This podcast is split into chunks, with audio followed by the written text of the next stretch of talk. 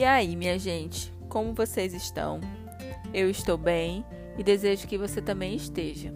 Eu sou Brenda Cardoso e esse é o Metaforizando. Seja muito bem-vindo. Hoje é quarta-feira, dia 10 de março de 2021. Segunda-feira, dia 8, foi comemorado o Dia Internacional da Mulher.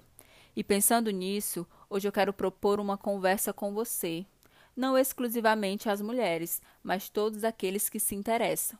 Eu adianto que não é uma conversa muito feliz, mas eu acredito que seja necessário. E a inspiração para esse episódio veio a partir de uma série chamada O Conto da Aya. Ao assistir um dos seus episódios, me deparei com uma cena e quis trazer uma metáfora para vocês, chamada A Bailarina na Caixa.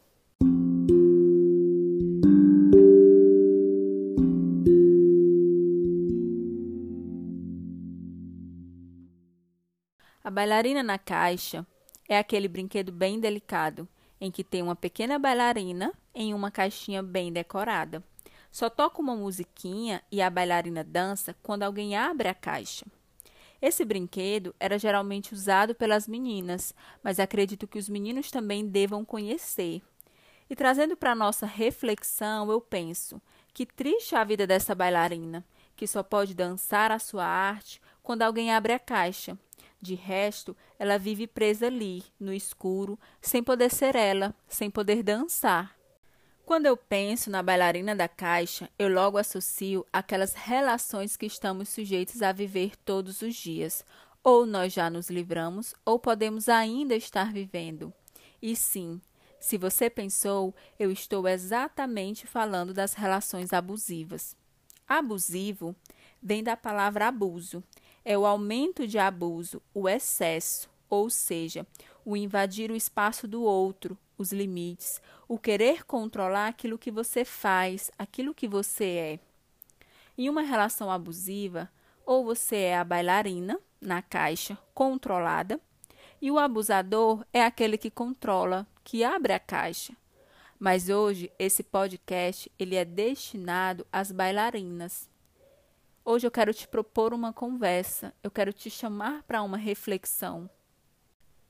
A relação abusiva não está restrita somente às mulheres, apesar de ser bem mais comum. Os homens também podem sofrer. E não somente acontece nas relações amorosas.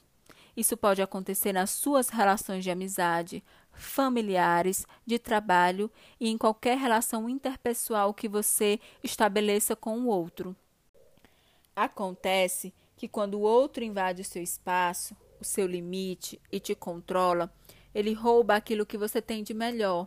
Rouba a sua autonomia, a sua confiança em si, a sua essência. Você é invadido, invalidado. O seu corpo, as suas emoções, tudo sofre, tudo padece.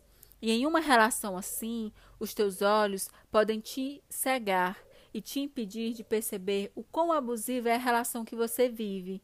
Mas olhe, eu acredito, acredito quão seja difícil, porque nós estamos falando aqui de uma relação em que foi estabelecido um afeto, um amor, mesmo que o outro te trate tão mal, seja sutilmente ou escancaradamente.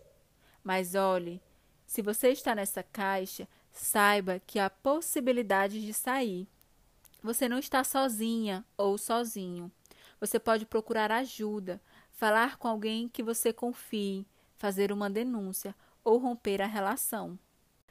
Mas se isso tudo for drástico demais a se fazer, eu te convido para algumas reflexões. E nesse momento eu não posso deixar de citar Ponciano, quando ele fala sobre a tomada de consciência, que é quando você toma consciência de quem você é, da maneira mais clara e reflexiva, quando você está atento àquilo que acontece à sua volta, aquilo que acontece na sua vida. E tomar consciência deve estar atrelado à mudança de movimento, à mudança de comportamento. E assim, eu te convido a se olhar, a perceber quem você é, a perceber aquilo que você tem suportado, aquilo que você tem sobrevivido até hoje.